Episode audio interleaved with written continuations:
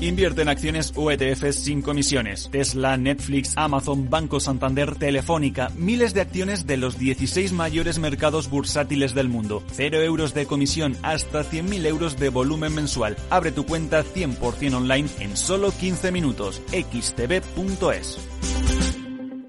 Riesgo 6 de 6. Este número es indicativo del riesgo del producto, siendo uno indicativo del menor riesgo y 6 del mayor riesgo.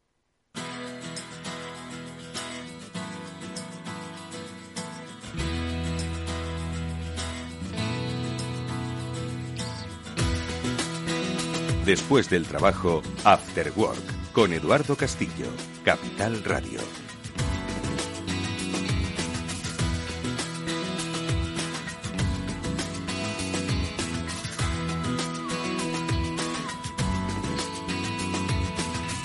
Bueno, pues muy buenas tardes y bienvenidos amigos todos una, un lunes más. Parece que no nos hemos ido. A Cyber After Work, el programa de ciberseguridad de Capital Radio que vuelve esta nueva temporada. Pero bueno, ojo, tres semanas fuera hemos estado, nada más. En las que han pasado muchas cosas y que nosotros siempre volvemos con el mismo espíritu para hablaros de el que va a ser uno de los graves retos de nuestro tiempo. Estoy seguro de que estáis un poco abrumados si seguís además la información de esta emisora por lo que va a venir ¿no? en los próximos meses, esa crisis eh, económica, financiera, de sectores ¿no? que está sobreviniendo y asustando. Bueno, pues pese a todo, pese a todo, la vida sigue y esa vida eh, se mantiene también en otros aspectos que nosotros vamos a tratar de velar por ellos eh, en este programa, que es el de la vida segura digital. Y es que precisamente esos momentos de incertidumbre e inestabilidad van a ser aprovechados por los ciberdelincuentes para sacar el provecho económico, que es el que persigue cualquier actividad delictiva cometida a través de los medios digitales. Bueno, pues a través de este Cyber After vamos cada semana, con la ayuda, por supuesto, inestimable de Pablo Sanemeterio y Mónica Valle, dos de los máximos referentes en el mundo de la ciberseguridad de nuestro país, que tenemos la fortuna de contar con ellos en el programa, pues nos van a ayudar a entender, a que entendáis eh, desde el mundo de la empresa y desde el mundo de los particulares, que sois gente digital, ser digitales, que decía Negroponte hace ya muchos años, pues que eh, tenemos que velar por las actividades y acciones que llevamos a cabo. Por eso, hoy en este primer programa, pues vamos a hacer un breve repaso de lo que han ocurrido en estas tres semanas para que veáis que es que el mundo ha cambiado en tres semanas en el mundo de, lo, de la ciberseguridad y, por supuesto, eh, preveniros de, bueno, pues qué es lo que está por llegar. Lo hacemos, como digo, con la ayuda de Pablo Sanemeterio Mónica Valle, a los que ya paso a saludar. Pablo, ¿qué tal? Buenas tardes, bienvenido. Buenas tardes, Eduardo. Como bien decías, parece que no nos hemos ido, pero ya estamos aquí de vuelta. Y nada, pues eh, a tope con los fallos de seguridad, a tope con las eh, estafas, a, a, tope. Los malos no descansan, eso no se van de vacaciones. Los malos no descansan. Mónica Valle, buenas tardes, Mónica. Muy buenas tardes, pues más bien al contrario, están ahí agazapados esperando a que, bueno, pues estamos de vacaciones, estamos descansando y pues saltan a ver si estamos desprevenidos. Así que siempre en verano y sobre todo ahora, en esta vuelta al cole, en esta reentrée, vamos a estar más, eh, bueno, pues más prevenidos. Porque yo os pido que hagáis una reflexión y es que seguro que muchos de los oyentes pues han entendido que pues eh, con esto de la pandemia pues el desarrollo tecnológico, el desarrollo digital pues se ha multiplicado por 10, ¿no? Lo que iba a pasar eh, dentro de 10 años, pues ha pasado hace apenas 6 meses, ¿no? Entonces, esta velocidad de desarrollo tecnológico también afecta al mundo de la ciberseguridad y en solo 3 meses o en solo 3 semanas, pues eh, los malos se han hecho mucho más sofisticados de los que eran en julio, ¿no? Y nosotros somos mucho más vulnerables de lo que éramos en junio, ¿no? Por tanto, debemos un poco tener conciencia de que esto va muy rápido también en el terreno de la ciberseguridad. Por supuesto, o sea, hemos vivido y seguimos viviendo y cada vez viviremos velocidades más rápidas, pero es que incluso hace poco veía un, un, capítulo de tecnológico que no estaba en las noticias, pero que te das cuenta de la velocidad a la que va la tecnología. Es que, por ejemplo, Pokémon Go, que quién se acuerda de Pokémon Go, que eso fue 2016. Aquello que ibas mirando uh -huh. el móvil y, y, y, pudiendo ser atropellado, ¿no? Sí, pues sí. ibas mirando el móvil cazando Pokémon, ¿no? Tardó solo 20 días en hacer 100 millones de euros. O sea, es que y tiene el récord de velocidad y eso era antes de la pandemia, con lo cual pues eh, la velocidad tecnológica cada vez va más, más y más. La pandemia evidentemente nos ha ayudado a ser todavía más rápidos, pero vamos a ir a toda velocidad en toda la transformación digital y tendemos los seres humanos a pensar que toda esa transformación digital es segura de por defecto y la realidad es que no suele ser así. Lo que pasa es que los usuarios no nos paramos a pensar en eso, ¿no? Sí, es cierto que los lo damos usuarios por hecho. usamos, exactamente. Queremos usar ya. Simplemente queremos usar la tecnología, no queremos estar pensando si es segura o es insegura. Quizás pues es el fabricante, el proveedor, el desarrollador el que tiene que implementarlo, bueno, sin quizás tiene que desarrollarlo con seguridad. Y luego, pues como decimos siempre, los usuarios deben conocer, aunque sea lo básico, porque hay cosas que no dependen de la tecnología, dependen pues de la malicia de tantas personas que lamentablemente se dedican a la ciberdelincuencia y esa malicia la tecnología no la puede parar. Si te están suplantando la identidad, si te están haciendo ingeniería social y están utilizando datos contra ti, al final eso necesita ser tú el que lo vea, el que lo detecte y el que sepa pues Mm. distinguirlo también, ¿no? No, pero me, me quedo mucho con el comentario que dice de que la tecnología los usuarios vamos a usar y lo que damos por supuesto es eso, como, como dicen muchas de las personas que han pasado por aquí, muchos expertos, la ciberseguridad tiene que ser como el agua, tú abres el grifo, bebes agua, no te planteas si es segura, no es segura, tiene cloro, no tiene cloro, etcétera. Por la ciberseguridad igual y evidentemente esa responsabilidad cae del lado de los fabricantes y de los que ponen en, en manos de los usuarios la tecnología. Mm, En cualquier caso, las cosas suceden. Y Mm. espero que no os haya sucedido a vosotros, pero a otros sí que les ha sucedido y eso se registra. Y de esos datos vamos a hablar enseguida en esta ronda de noticias recopilados por BitLife Media, el medio que dirige eh, virtuosamente Mónica Valle. Pero eh, en este programa también, además de conocer algunas noticias, hablaremos, por supuesto, con nuestros amigos de Netscope, que precisamente de las noticias que se derivan, bueno, pues con su experiencia y aprendizaje, vamos a tener vías un poco de estar un poco más seguros en los entornos empresariales. Con Federico Tetti, ahora en un rato vamos a ver qué nos proponen, pues para evitar que se nos descarguen cosas que no queremos que se nos descarguen en nuestros sistemas. y luego, un invitado de lujo. Tenemos a un hacker. Uno de verdad. O uno de verdad. no al que dicen los medios. Tenemos un hacker, efectivamente. A una de las primeras personas en España que empezó a hacer hacker, eh, el hacking ético, que es de alguna forma el, el concepto original del hacker, ¿no? Una comunidad de especialistas en el mundo informático, en los sistemas del código, pues que descubre eh, vulnerabilidades que ponen en riesgo lo que hemos estado comentando antes, la eh, eh, Privacidad. estabilidad, privacidad, eh, seguridad de compañías. Totalmente. O sea, tenemos la suerte de empezar. Empezamos la temporada con un buen invitado, un invitado potente y como va a ser toda la temporada, como siempre. Pues enseguida saludaremos también a Oscar Calvo, como decimos, uno de los eh, primeros eh, hackers éticos de nuestro país y fundador, entre otros, de Micro Hackers. Bueno, pues luego le saludaremos, pero lo dicho antes. ¿Qué ha pasado? Hay cifras. ¿Cómo está la ciberseguridad? ¿Por dónde? ¿Dónde están aprovechando los malos esos eh, escenarios de desconocimiento de la sociedad y de las empresas? Lo ha recopilado BitLife Media en esta información que convertimos ya mismo.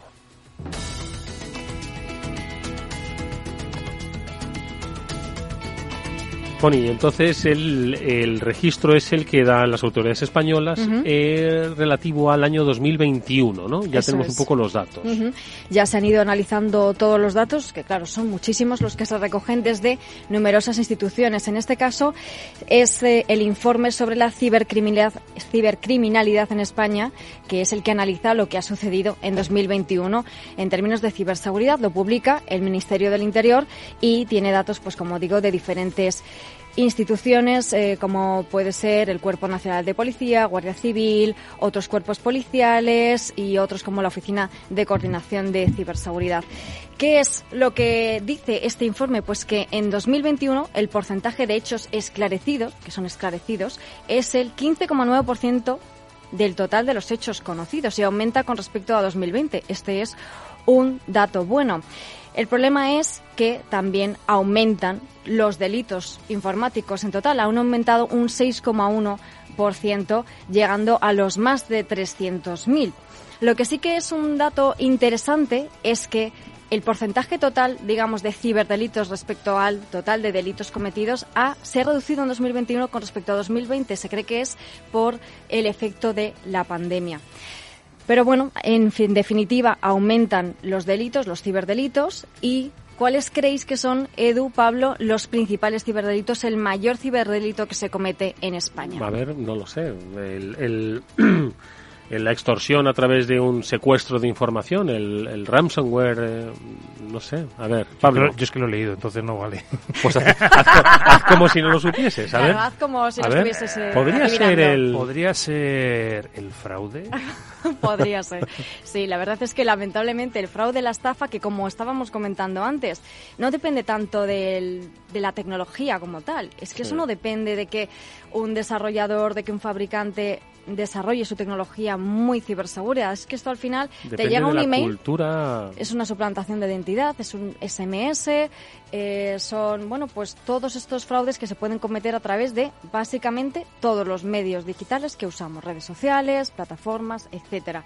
Y luego ya le siguen otro tipo de mm, estafas también o de ciberdelitos como son las amenazas, las coacciones, pero principalmente esas estafas y ese fraude informático. Así que yo creo que todos debemos estar muy atentos en este sentido. Pues si os parece, vamos eh, a invitar a lo largo de esta temporada a algunos de los especialistas que siempre bajo el anonimato de la empresa a la que han ayudado nos cuenten experiencias reales de cómo han implementado una estrategia pues de una estafa del CEO para ver hasta dónde han podido llegar a profundizar utilizando técnicas de ingeniería social y por supuesto aprovechándose de mecanismos de comunicación digitales han conseguido eh, eh, defraudar a una hacienda, a una hacienda digo, a una empresa, seguro que hacienda también, pero bueno, eh, a una empresa eh, eh, sacándole pues bastante dinero. No, sí, Hacienda ha sido uno de los ganchos que se ha usado. Siempre, este por verano. algo será, ¿no? Sí, sí, Este, sí. este verano no te ha llegado ningún correo diciéndote que tenías pendiente algún pago con Hacienda. No, no, Sí. porque yo procuro la verdad No, no, ser muy cumplidor. También ¿sabes? está los contrario,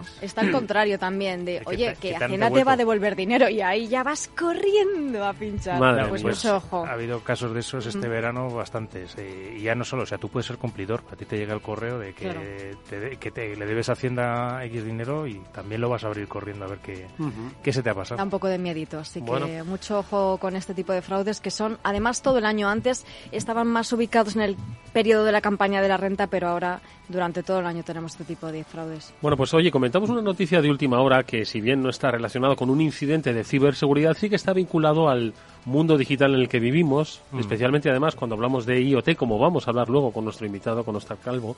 Y es que al parecer eh, desde AENA, que es la autoridad aeroportuaria de nuestro país, pues han comunicado que se han tenido que desviar algunos vuelos del aeropuerto Madrid-Barajas, Adolfo Suárez Madrid-Barajas, por la presencia de drones no autorizados. Ha desviado y retrasado vuelos en el aeropuerto de Barajas. De momento, pues no se sabe el origen de estos drones y ya se está investigando junto con la Guardia Civil. Como digo, no es una noticia propia del mundo de la ciberseguridad, pero sí que nos tiene que situar en el escenario en el que nos vamos a encontrar dentro de muy poco. El uso de los drones para o bien eh, interferir en el normal uso, en la vida cotidiana, en este caso, del funcionamiento de uno de los- del principal aeropuerto de nuestro país, y dos, como a través de los drones se puede llegar a conectar, ya lo vimos en un programa, pues eh, meterte en las redes de las empresas, literalmente. en las Sí. televisiones de la gente.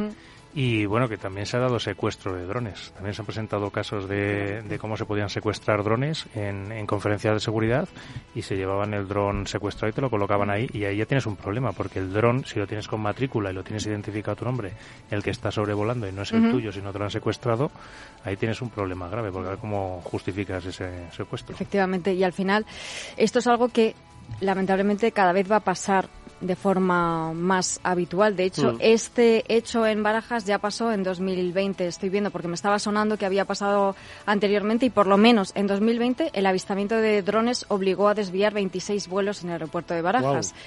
Como se acostumbren a gastar la bromita, si es que es una broma, pues... eh, operación retorno además precisamente Mm. Pues se te hace complicado. Pero bueno, de esto también eh, se estaban viendo y yo he visto proyectos también de cómo defenderte precisamente de la llegada de drones de forma física y de forma no autorizada en espacios restringidos. Y pues oye, hay un espacio de investigación y de innovación que, que con los fondos europeos y Next Generation yo creo que es un punto muy interesante para el trabajo. Bueno, pues esto es lo que está ocurriendo en Barajas. Si hay alguna novedad, de momento son siete los vuelos que se han desviado. Está la Guardia Civil, como decimos, junto con las autoridades aeroportuarias investigando este incidente de drones que, como bien ha recordado Mónica, esa hemeroteca andante no. Eh, Lo he no leído, riáis, simplemente me No, sonaba has que ya había acordado, pasado y lo he acordado. buscado en Google, esa es la verdad. Bueno, vamos con un par de noticias más eh, que son, pues, de las que le gustan a Pablo, con ese componente técnico hard, pero que eh, nos dicen mucho de hacia dónde evolucionan, pues, los incidentes de ciberseguridad. Comenzamos, Pablo, por la liberación de un código que ha aprovechado una vulnerabilidad en Realtek. Exactamente, ¿qué es lo que sucede aquí? Pues esto es eh, el resultado de una investigación de, de varios investigadores, eh, Octavio Tiempo, Octavio Gallant, Emilio Couto y Javier An, Por cierto que este año vamos a intentar eh, a ver si los que descubren vulnerabilidades tienen un, nombre más o menos pronunciable. Porque un nombre en clave así, que te toca pronunciar, bueno, esto pronunciar lo de...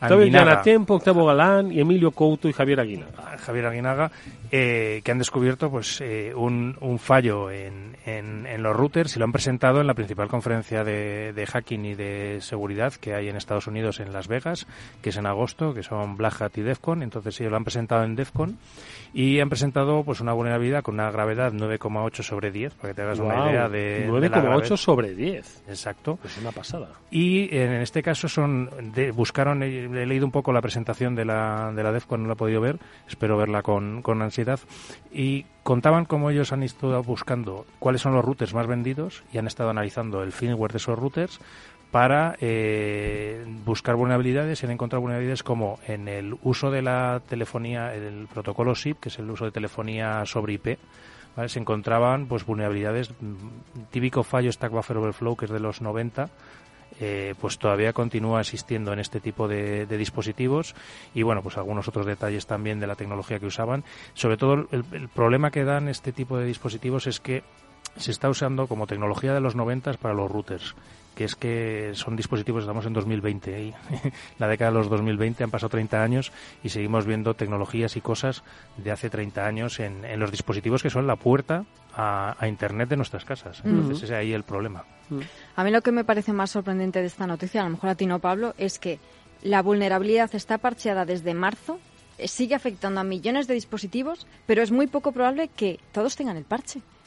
¿Cómo es posible? Claro, ahí está el principal fallo, ¿no? Las vulnerabilidades son en cierta medida normales, pero en cuanto hay un parche, pues a aplicarlo, ¿no? Claro, lo que pasa es que, bueno, salvo eh, ¿Cuántos de tus padres, tus primos, hermanos, mm, conocidos actualizan el firmware del, del router? Pues si tienes la suerte de que el proveedor de Internet lo hace en remoto, pues eh, tienes la suerte que se actualiza, pero en el momento que igual cambies el router y pongas otro porque tenga más potencia u otras características que quieras, eres tú el encargado de ponerse parche. Y, la gente, bueno, pues el ordenador le cuesta, el móvil también, pero ya el router yo creo que nos cuesta ahí un, nos falta una, un push en la parte de cultura. Ahí es cuando la seguridad debería ser más transparente, ¿no? Que el usuario no tenga que estar actualizando el router. Que se conecte el router directamente. es muy interesante esta noticia, ¿no? La mm. lectura que habéis realizado a propósito de eh, el conocimiento que tiene la sociedad sobre el router, que para él es un aparato que le está dando conectividad pues, a muchos servicios de comunicación y de entretenimiento y desconoce si eso realmente puede o no puede eh, mm. actualizarlo. Primero, si eso tiene una vulnerabilidad que pone en riesgo las comunicaciones. Segundo lugar, tecnología de los años 90. ¿De acuerdo? para, los 90. para unas amenazas del año 2022, ¿no? Claro. Sí, no, es, a ver, es eh, el problema este en IoT siempre hay un problema y es que estás intentando desarrollar tecnología a muy bajo coste y aparte los routers en concreto, igual que las webcams y demás, es que los routers en concreto tienen una problemática y es que es la puerta de acceso a internet. Con eso todos tus dispositivos de casa se conectan y por ahí va a pasar tu ordenador, tu teléfono, tu tablet y todo. Por cierto que en el teléfono nos descargamos muchas aplicaciones y mm, hay algunas de ellas que son que están muy bien, mm. simplemente nos, nos llevan se, convierten luego en, aplicaciones zombies, pero bueno, no son inherentemente malas, ¿no? Pero hay otras que son malas, pero hay otras que son buenas, pero que aun siendo buenas nos pueden poner eh, eh, nuestro móvil en riesgo. Aparentan ser buenas, se cuelan en las, en las tiendas y con ese colarse en las tiendas luego a posteriori, cuando ya están instaladas, es cuando se descargan la parte mala. Bueno, pues vamos a aprovechar una noticia vinculada a este, a este asunto para saludar a Federico Tetti y que a propósito de esto nos diga cómo Netscope nos puede ayudar a evitar que nos suceda.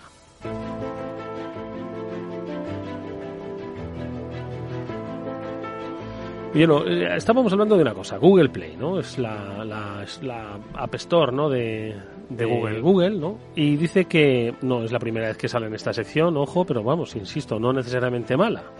Bueno, pues ha eliminado 17 aplicaciones que se estaban descargando troyanos bancarios en un segundo plano. Es lo que decíamos, que no eran aplicaciones malas, pero que a través de ellas se estaban descargando los troyanos. Cuando las subes inicialmente a cualquier marketplace, tanto Google como Apple las analizan. ¿Qué ocurre en el caso de estas de, Google? Pues que una vez pasan, dan una cara buena, Cuando ya están instaladas, al tiempo van conectando y, pasado un tiempo se descargan ya la parte maliciosa y esa ya es la que te afecta, te puede robar información, te puede afectar a las comunicaciones, etcétera, etcétera. Incluso datos bancarios. Federico Tetti es nuestro especialista hoy de Netscope en el programa. Federico, ¿cómo estás? Buenas tardes. Hola, ¿qué tal? Qué placer volver a verlos y escucharlos. Sin lugar a dudas, Federico, escucharte, escuchar a los amigos de Netscope que nos ayuden a pues eh, entender que cómo los profesionales, en este caso además desde una tecnología que es en el que, en la que se encuentran ya la mayoría de las empresas, es decir, la nube, pues nos ayuda a proteger más nuestros entornos, sobre todo cuando están siendo tan silenciosas las amenazas o cuando, como decía Pablo, no dan la cara y la, cara inicial que dan es en positivo. ¿Qué te parece un poco esta, esta noticia que comentábamos, Federico? Bueno, es, muy interesante y es un caso bastante común, digamos. En definitiva, cada tanto vemos que este tipo de aplicaciones que, que son de uso habitual, eh, que están dentro de los stores, cada tanto vemos que sacan 10, 15, 20, 50, 100 aplicaciones. Y en definitiva, es un poco lo que, lo que mencionamos eh, en, general de que siempre hay que estar analizando los servicios que los usuarios utilizan, ¿no? Esto en la noticia se veía, ¿no? Que descargan un troyano, en realidad descargan un dropper, que es un software no malicioso, pero que termina conectándose a un servicio conocido, como puede ser un Firebase, un GitHub, servicios que los usuarios usan normalmente de infraestructura o de repositorio, y que ahí sí, en definitiva, terminan teniendo una conexión para un agente malicioso. Este tipo de, servicios son los que nos cañamos, porque confiamos por defecto en un GitHub, en un Firebase, en Office 365, en Google. Y en definitiva, lo más sensible es lo que deberíamos analizar eh, frecuentemente. Fede, y entonces frente a estas, eh, estos escenarios, ¿cómo nosotros podemos protegernos? Un poco además eh, desde la perspectiva de la tecnología Netscope, ¿qué podemos hacer para asegurar que en ese segundo plano no se nos descargue lo que no queremos? Bueno, en definitiva siempre se trata de minimizar al máximo posible eh, esta superficie, ¿no? El riesgo, controlar el riesgo lo más posible. Nunca se va a tener el, lo que decíamos, el 100%, ser el 99,9999 lo más posible. En definitiva, lo que queremos hacer en este sentido es con una solución eh, que pueda analizar este tipo de tráfico, que es el que utilizan las organizaciones y los usuarios a nivel eh, corporativo o a nivel de empresa, poder darle un nivel de protección analizándolo y si es malo, lo frenamos y Pablo, ¿qué te parece? Pues, eh, como siempre, la, ventaja de tener especialistas y tecnologías punteras protegiendo las comunicaciones y analizándolas para eh, que nos, nos eviten precisamente estas descargas en segundo plano, que no son algo nuevo, que es algo que lo hemos visto alguna vez en, en, eh, lo estamos viendo ahora en móviles, pero que esto se ha visto constantemente en equipos, en equipos Windows, en equipos Mac, en equipos Linux. Siempre los, los droppers, que es como se conocen, son algo común en, en el mundo de la ciberseguridad y que, pues precisamente las tecnologías como Netscope son las que nos ayudan a, a protegernos de lo que inicialmente parecía bueno, pero que luego tiene algún comportamiento raro por detrás. Hmm. Fede. Sí, en definitiva es eso, es este tráfico, lo que decimos siempre es el más importante, es el que debemos analizar. Tradicionalmente este tipo de tráfico, que es el que confiamos por defecto, lo dejamos pasar porque confiamos y digamos nadie desconfía de una conexión contra un GitHub, contra un Firebase, contra un Google. En definitiva es el tráfico que deberíamos analizar eh, más en detalle que el tráfico más común, digamos. Bueno, pues eh, aquí está nuestra primera píldora SASI de la temporada. Nos eh, previene, pero sobre todo nos tranquiliza de que se puede eh, hacer una monitorización de todas las descargas que se producen en cualquier entorno y detectar si estas, bueno, pues llevan aparejadas algo que no queremos que se instale dentro de nuestra, de nuestra organización. Una última cosa, siempre además poniendo de manifiesto la facilidad, sencillez y la imperceptibilidad apenas, ¿no, Fede, de esta monitorización. No nos damos cuenta de que alguien vigila por, eh, vela por nosotros, ¿no? Sí, totalmente. De hecho, para todo lo que es Android, iOS y demás, eh, hoy por hoy existen tecnologías tales como la Netscope que son capaces de poder analizar este tráfico sin que el usuario eh, sea consciente o tenga una percepción en su, en su performance de que algo lo está afectando darle esa capa de seguridad es muy importante.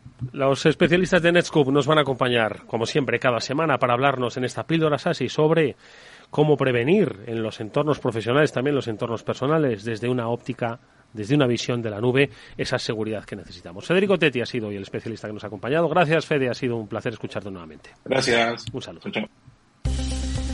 Vamos con un breve consejo. Si inviertes en bolsa, esto te va a interesar. XTB tiene la mejor tarifa para comprar y vender acciones y ETFs, cero comisiones hasta 100.000 euros de nominal. Si inviertes en bolsa o quieres empezar, más sencillo e imposible. Entras en xtb.es, abres una cuenta online y en menos de 15 minutos compras y vendes acciones con cero comisiones, con atención al cliente en castellano y disponible las 24 horas al día. ¿A qué estás esperando? Ya son más de 450.000 clientes los que confían en xtb.es. Riesgo 6 de 6. Este número es indicativo del riesgo del producto, siendo uno indicativo del menor riesgo y 6 del mayor riesgo. After Work con Eduardo Castillo. ¿Qué es ir más allá? Con Arval podrás llegar donde te propongas de la forma más sostenible y desplazarte como y cuando necesites con una oferta de renting sostenible, segura y conectada. Y preocuparte solo de conducir porque nosotros nos ocupamos del resto. Arval, la transición energética arranca aquí. Más información en arval.es.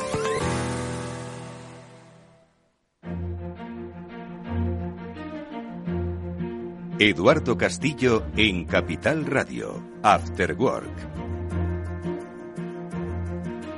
Bueno, pues hoy tenemos un hacker en el estudio y no, lo siento, no lleva capucha. Ni la lleva puesta.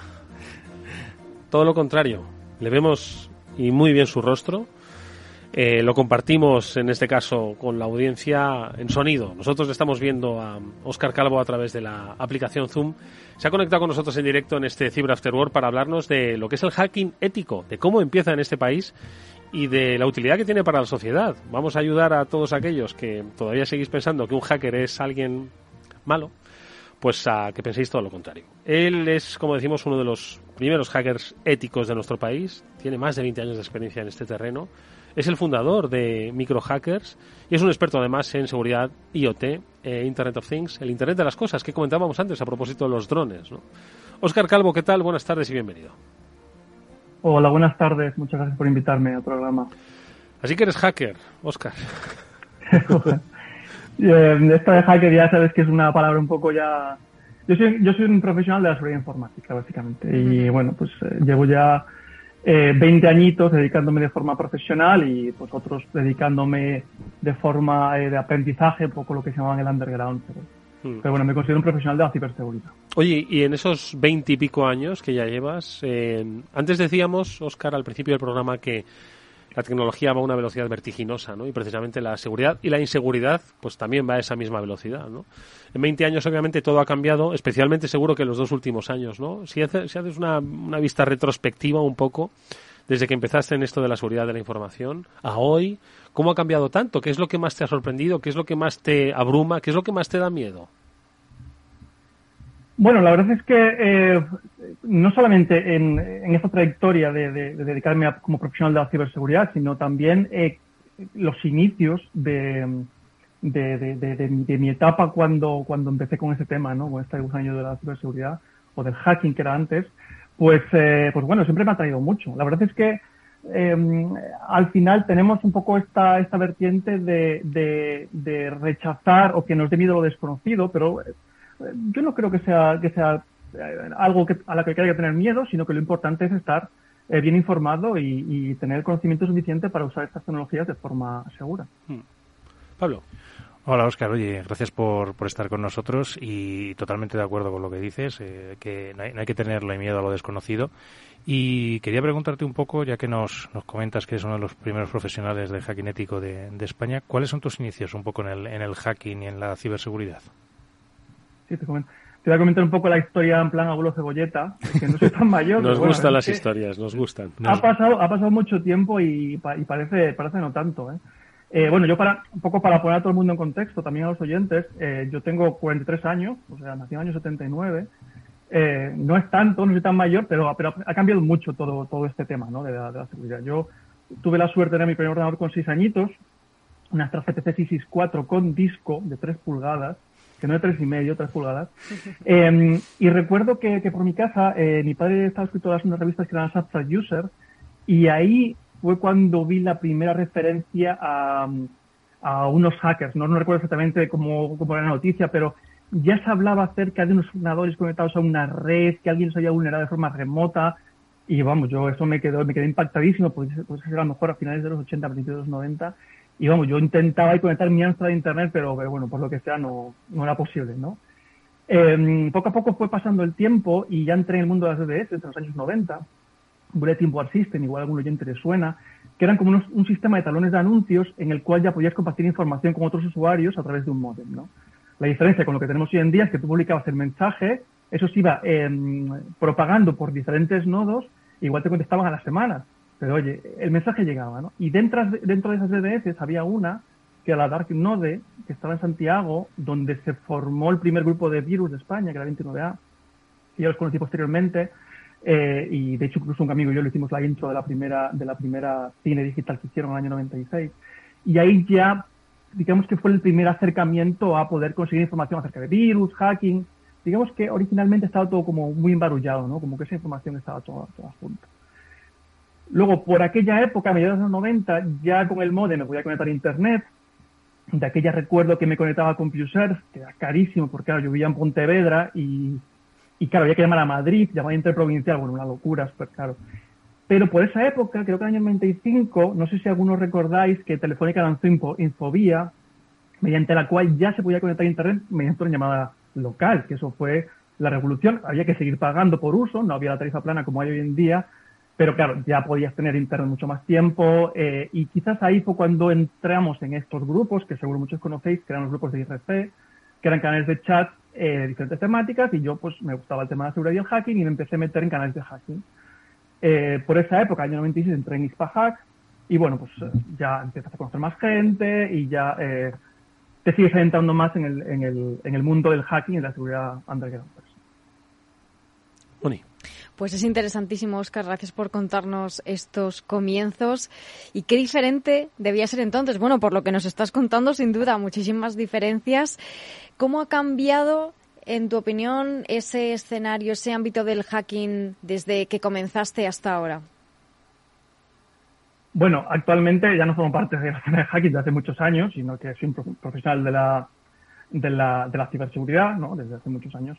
Pero sí es verdad que inicialmente, eh, sobre todo cuando empecé a trabajar, bueno, quizás en esas épocas de hacking y cuando empecé a trabajar los primeros años como profesional de ciberseguridad, hemos pasado de lo que era la non-disclosure, que era como que es una información, que es algo limitado, que solo es para unos pocos, a la full disclosure que tenemos ahora mismo, ¿no? En la cual cualquiera que esté interesado en seguridad y todo esto, pues se puede conectar a Internet, hay un montón de libros, de cursos, charlas, o sea, realmente en este aspecto ha cambiado muchísimo.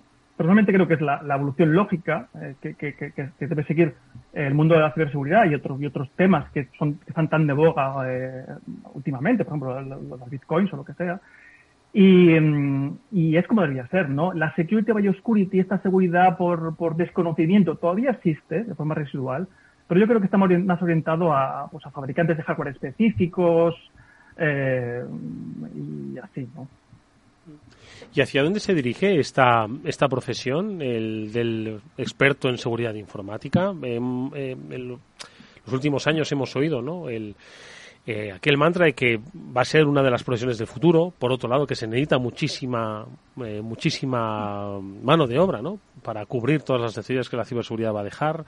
Estamos hablando al mismo tiempo, como decíamos, de una eh, sofisticación cada vez mayor de los eh, ciberataques. Entonces, ¿hacia dónde se dirige el terreno de la seguridad informática? Porque esto, como bien dices, nace eh, desde una posición más de activismo, de conocimiento autodidacta. Hoy se va profesionalizando esa formación. Hoy es una necesidad de incorporar profesionalizadamente esta actividad en las empresas. Mañana, ¿hacia dónde se debería dirigir, en tu opinión, Oscar?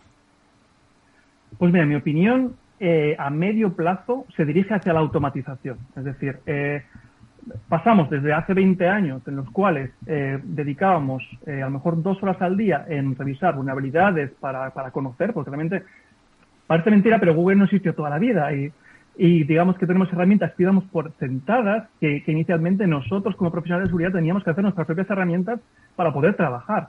Entonces, eh, hemos pasado de, una, profesión, eh, al menos el, tema del hacking ético, de las auditorías de seguridad, que eran como mucho más artesanales y manuales, en los cuales hasta se llegaron a hacer exploits a medida, a una cierta automatización, ya digamos que las auditorías de hacking ético o auditorías de seguridad, pues ya hay muchas herramientas que te ayudan a, a, revisar las, eh, dichas vulnerabilidades. Y también eh, tenemos, al menos en los sistemas más tradicionales, ordenadores, portátiles, sistemas operativos, unos sistemas de unos sistemas que, que, automatizan la actualización de las, de, las vulnerabilidades. Entonces, yo creo que en un futuro, eh, quizás no, no, no, a corto plazo, porque es verdad que hace falta mucho profesional, pero quizás a medio y largo plazo, eh, la seguridad sea algo tan básico como, como, sobre todo es un concepto que me gusta más en inglés, que sabéis que hay dos palabras, que es safety y security, y son cosas diferentes, entonces, tal como damos por defecto la seguridad física, pues también se tendría que dar por hecho esta seguridad digital también. Hmm.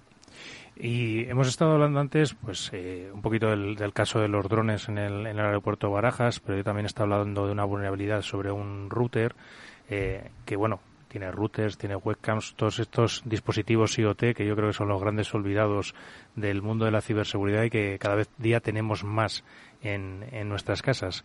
¿Qué es el IoT y qué peligros le ves tú al IoT? Bueno, pues el IoT, así como a grosso modo, eh, o Internet de las Cosas, pues a ver, básicamente es una, una red de objetos, eh, físicos de cosas, eh, que tenemos sensores, software, en fin, multitud de tecnologías, eh, con el objetivo de, de, intercambiar datos eh, con otro tipo de dispositivos a través de Internet, básicamente, ¿no? Entonces, ese tipo de cosas, de, de objetos, pueden ser desde objetos domésticos como cafeteras, neveras, lavadoras, coches o lo que sea, hasta sistemas empresariales como pues, un de gasolina o, sensores o gestión inteligente de edificios. La verdad es que hay multitud de ejemplos eh, que cada vez se conectarán más hasta tal punto que yo creo que lo raro en un futuro sean dispositivos que no estén conectados a Internet. básicamente esto es IoT. Entonces, peligros del IoT. Yo empezaría hablando de que, de que, a ver, que el IoT aporta mucho valor. Es algo que tanto a las empresas como a los usuarios eh, ayudan a mejorar en sus vidas cotidianas, ¿no? Eh, lo que se puede, eh, mediante dispositivos IoT, puedes tener el café listo cuando te levantes por la mañana o, o tener por la calefacción encendida antes de que llegues a tu casa por el trabajo. Eh, en fin, o sea, tiene muchas cosas positivas, ¿no? Pero la verdad es que IoT también significa que estos mismos dispositivos que te ayudan, la nevera, la cafetera, lo que sea, también almacenan datos personales, eh, ya que al final un dispositivo IoT es un recopilador de datos. Entonces, bueno, eh, ¿qué, pasa con estos datos? ¿Qué, hacen las empresas con estos datos? O sea, ¿podrían venderlas, eh, a lo mejor, eh, esta, esta especialización o esta em, identificación del, propio usuario a empresas más grandes? Pues es igual, también habría que hacerlo para todavía lo mejor, ¿no?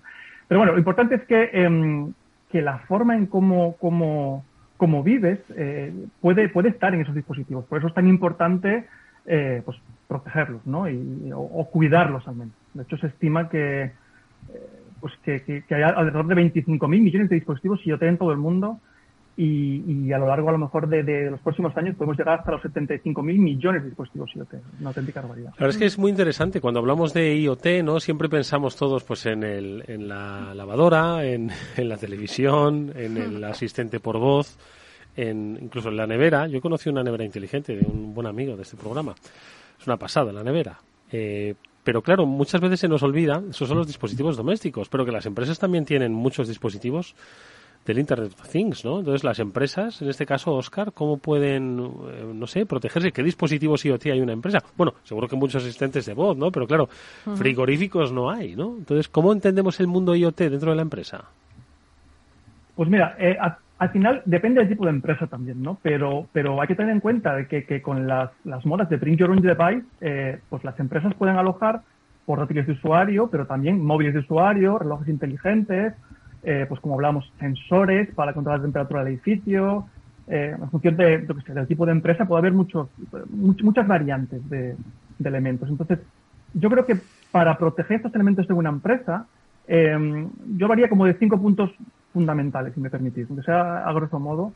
Eh, el problema más importante que puede tener una empresa eh, a nivel de IoT es inventariar dichos dispositivos, tener un discovery de los dispositivos, porque pasa, incluso pasa con la informática tradicional, que hay empresas que todavía no son conscientes de la cantidad de parque que tienen de servidores portátiles o de sobremesa, eh, y mucho menos de la cantidad de dispositivos que puede haber en su red funcionando. Entonces, quizás la parte número uno es entender eh, qué, cuántos dispositivos tengo IoT en mi red. ¿no?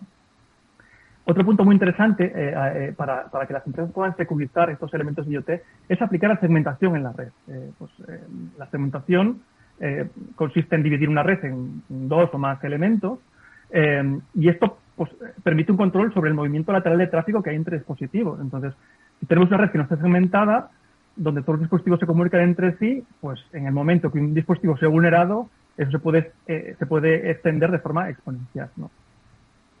Eh, otro elemento muy importante para securizar eh, los dispositivos IoT en empresas es adoptar prácticas de contraseñas seguras.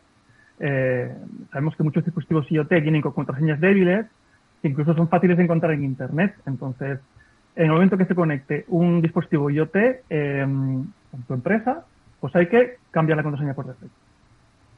Y yo creo que el último punto importante es parchear y actualizar el firmware. De hecho, lo comentabais eh, anteriormente, eh, porque claro, en la informática más tradicional, los sistemas operativos sí tienen elementos de autoactualización de, firmware.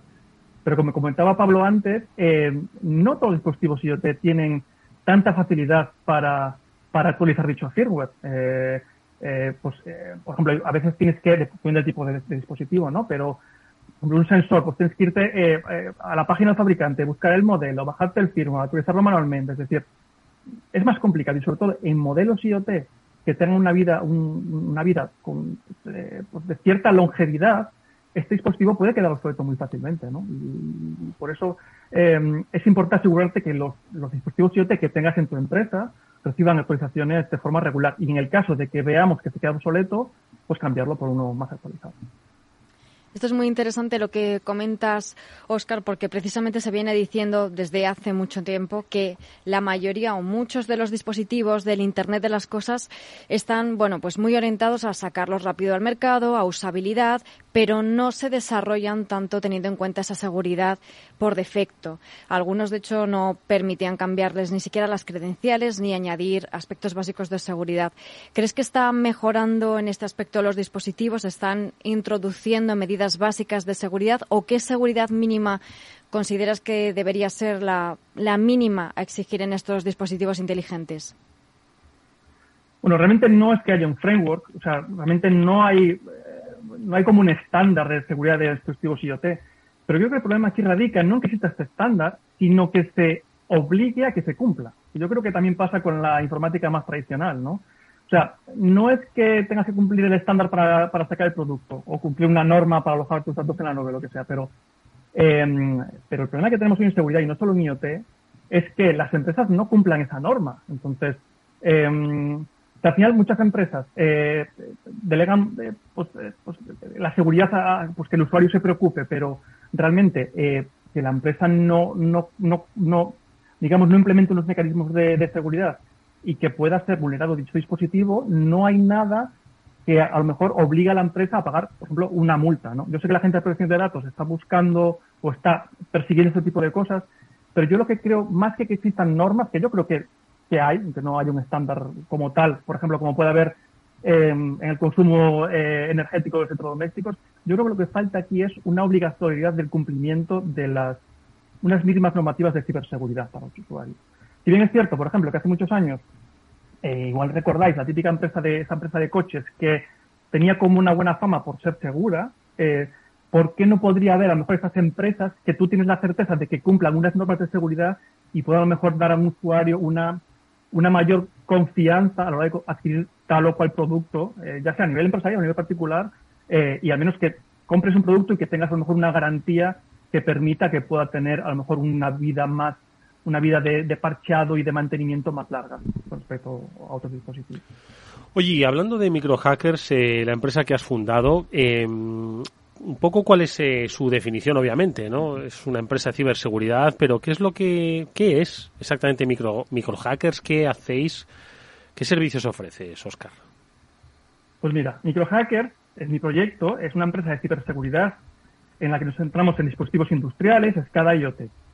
Vale, básicamente. Entonces, trabajamos ofreciendo diversos servicios de ciberseguridad, tipo hacking ético, también para, eh, hacemos auditorías tradicionales también, eh, y sobre todo también estamos creando productos para ayudar a usuarios y empresas a securizar dichos dispositivos. Vale, yo eh, vengo de un, pues, antiguamente, bueno, vengo de un entorno en el que trabajaba una empresa americana de cloud y tal, y realmente, pues, he decidido dejar mi trabajo como, como, como ha pasado en, en los últimos años debido a la pandemia, no lo sé, y centrarme en este proyecto que es microhacking. ¿vale? realmente en microhackers tenemos como tres vertientes diferenciadas, como te he comentado. Pues tenemos las auditorías de seguridad de hacking ético, que verdad que tengo 20 años de experiencia y realmente es un trabajo que siempre me ha gustado y sigo disfrutando mucho. Me parece un, trabajo muy divertido. Eh, luego también en microhackers estoy trabajando como CISO as a Service, apoyando empresas en sus necesidades de gestión de, de seguridad de la información. Y esto es porque hay una tendencia a la descentralización de, empleados, como sabemos, eh, una tendencia al outsourcing. Y, y muchas empresas eh, subcontratan ayuda eh, pues en forma de, consultorías de forma puntual en vez de tener CISOs en plantilla. Y, yo creo que cada vez va a ir a más, sobre todo para empresas que no puedan permitirse tener un gran equipo o un CISO en, la plantilla. Y luego, en tercer lugar, eh, pues bueno, el desarrollo de productos de ciberseguridad centrado en IoT eh, inicialmente pues centrado en empresas, pero sí me gustaría poder ampliar el espectro y también poder ayudar a usuarios finales. Y, oye, en primer lugar, eh, también está que, compartas un poco con nosotros esta aventura del emprendimiento, que yo creo en estos momentos y con la incertidumbre económica que, adelantaba Eduardo, pues es un, un acto de valentía prácticamente. Eh, pues que nos cuentes un poco tu experiencia y, y por qué y cómo crees que vas a llegar al IoT a las, a las personas. ¿Cómo crees que se puede llegar un servicio de seguridad centrado en IoT para las, para las personas, más que para las empresas? Bueno, en cuanto al emprendimiento, sobre todo en este país, es, es, una, es una asignatura que pendiente, yo creo, pero pero bueno, básicamente yo trabajaba, pues como comentaba, en esta multinacional de, de cloud, ¿no? Bueno, manejábamos eh, picos de transferencia de 250 teras por segundo, o sea, una empresa grande, seria, eh, una magnitud eh, importante, con un buen trabajo, ayudando pues, a empresas a mejorar su seguridad, incorporarlos a la nube, ¿no? Lo que pasa es que yo siempre había tenido este gusanillo por ser emprendedor.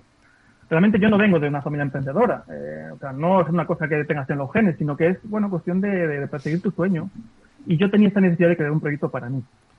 Después de tantos años en el mundo de la ciberseguridad y tal, eh, bueno, pues dije, vamos a dar el salto, ¿no? Y es un salto complejo, o sea, como analogía, eh, eh, yo lo compararía como la, película de Matrix, ¿no? Donde Morfeo le dice a Neo, bueno, tienes dos opciones, tienes la pastilla azul, trabajas en el mundo corporativo, tienes cierta seguridad, pagas extra, vacaciones o lo que sea, o la pastilla roja que es, eres emprendedor, pero bueno, no tienes la incertidumbre de saber si vas a poder pagar las nóminas a fin de mes, sin vacaciones, trabajando a fin de semana, pero eres el dueño de tu propio destino. Yo creo que ahí está un poco la, la, la, la, vertiente, ¿no? Es una decisión dura, eh, dejar un trabajo estable y bien pagado por, por emprender tu propio proyecto, pero eh, mm. creo que es una, está siendo una experiencia muy positiva. Estoy muy feliz de haber tomado esa decisión.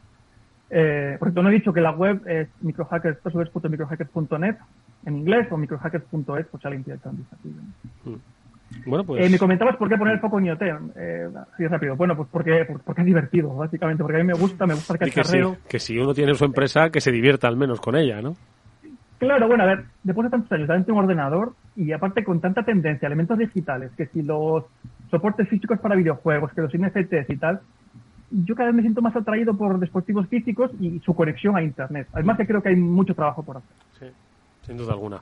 Bueno, pues eh, esa es la referencia con la que nos quedamos. Microhackers.net es la empresa creada por Oscar Calvo, uno de los eh, más reconocidos eh, profesionales del mundo de la seguridad informática. Comenzó en el hacking ético, hoy el IoT está entre su objetivo y además que va a haber muchas cosas que hacer. Obviamente, todo va a estar conectado. Te esperamos nuevamente por este programa, Oscar. Muchas gracias y hasta muy pronto. Muchas gracias por haber invitado. Un saludo. Un saludo. Bueno, pues la verdad es que nuestro invitado ha dejado un par de, bueno, un par y muchas más eh, de píldoras, yo creo que muy interesante, que sí que deberíamos poner en nuestro foco del programa para esta temporada, ¿no? Yo, yo he apuntado dos, ¿eh? No sé cuántas habéis apuntado, seguro que bastantes más vosotros. Yo me he quedado con lo que nos decía de la automatización, ¿no? Hacia eso se va a dirigir, ¿no? La seguridad, la ciberseguridad automatizada. No es la primera vez que lo comentan aquí los expertos, ¿no? Y otra el outsourcing, ¿no? Es decir, la externalización de los servicios de ciberseguridad. Con esos me quedo yo. La verdad es que me has pisado un par de ellos, pero la verdad es que estoy de acuerdo. O sea, a ver, la automatización, como bien decía Oscar, es un, pilar clave. Como él decía, pues antes igual podías estar más tiempo buscando una vulnerabilidad, quizás rascando, haciendo un exploit o un trabajo más a medida. A día de hoy, pues el, el, tiempo y la velocidad, como hemos dicho, manda y hay que ser muy rápido y en este sentido, pues al menos una primera visual rápida de que, en qué estado está tu organización y tus dispositivos eh, creo que es muy necesaria. Y en cuanto al outsourcing, lo llevamos diciendo un montón de tiempo. Igual, igual que haces el outsourcing de la parte de, de, de cuentas, de presentar impuestos y de asesoría legal, la parte de ciberseguridad es algo que yo creo que todas las empresas deben ir pensando también. Igual que tienen un, un gestor, pues deben ir pensando también en tener un gestor de la seguridad de, sus, de su organización. Mm. También es muy interesante, teniendo en cuenta que en España somos tantas y tantas pymes, al final poder externalizar un servicio que si no, no lo vas a poder tener de ninguna manera, no vas a mm. poder tener un departamento de ciberseguridad ni un CISO y sobre todo no vas a poder tener pues esos recursos para mantenerlo en el tiempo. Es muy interesante. Yo me quedo también de lo que ha dicho Oscar, ha hablado de IoT, que es interesantísimo y cada vez lo va a ser más, tanto para empresas como para usuarios, y ha hablado de algo que está muy relacionado con IoT, que es básico, que son los datos.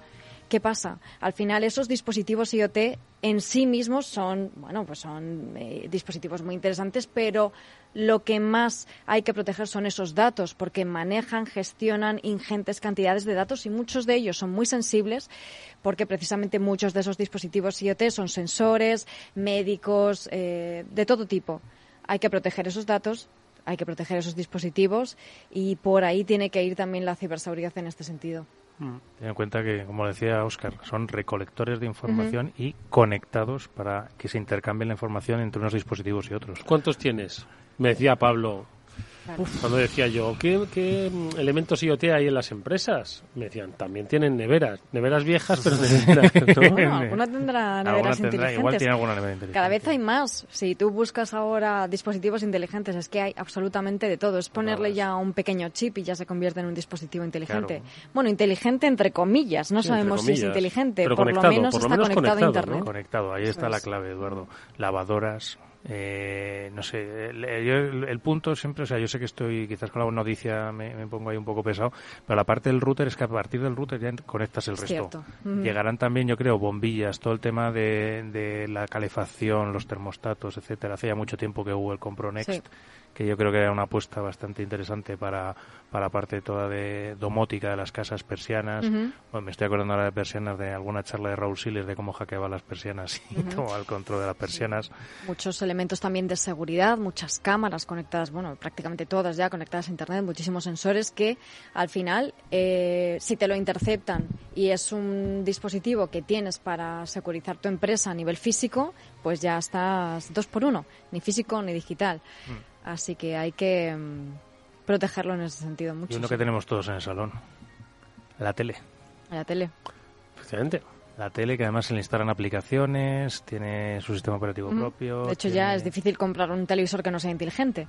Si no, no. Lo tienes ahí con su micrófono, con sus... Su todas webcam sus... a veces... eh, todas sus funcionalidades. Pues dos referentes, como Pablo Sanemetero y Mónica Valle, son los que os están dando las pistas sobre lo que está por venir y lo que nosotros comentaremos en este Cyber After Work cada semana en la que os esperamos en eh, la sintonía en directo cada lunes desde las 7 hasta las 8 de la tarde y, por supuesto, a través de las diferentes plataformas de podcasting, desde la propia página web de Capital Radio hasta, como decimos, esos repositorios de podcast que compartimos, por supuesto, eh, con todos vosotros. Estamos abiertos a vuestros comentarios a través de las redes sociales, a través de las cuentas de Cyber After Work y, por supuesto, del programa After Work que alberga este este sensacional espacio, afterwork.capitalradio.es.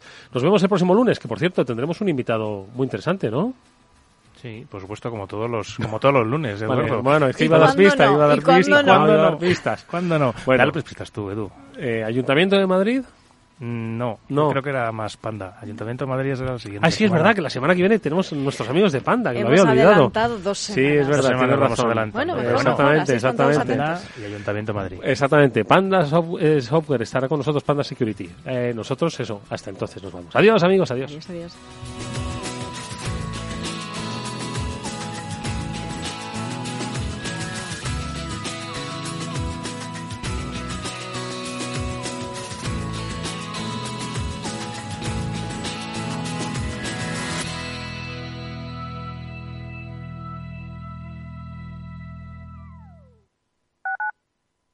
Capital Radio Madrid 103.2. Nueva frecuencia, nuevo sonido. Valor Salud. Tiempo de salud. Su actualidad, sus personas, sus empresas. Todos los viernes a las 10 de la mañana en Capital Radio, con Francisco García Cabello.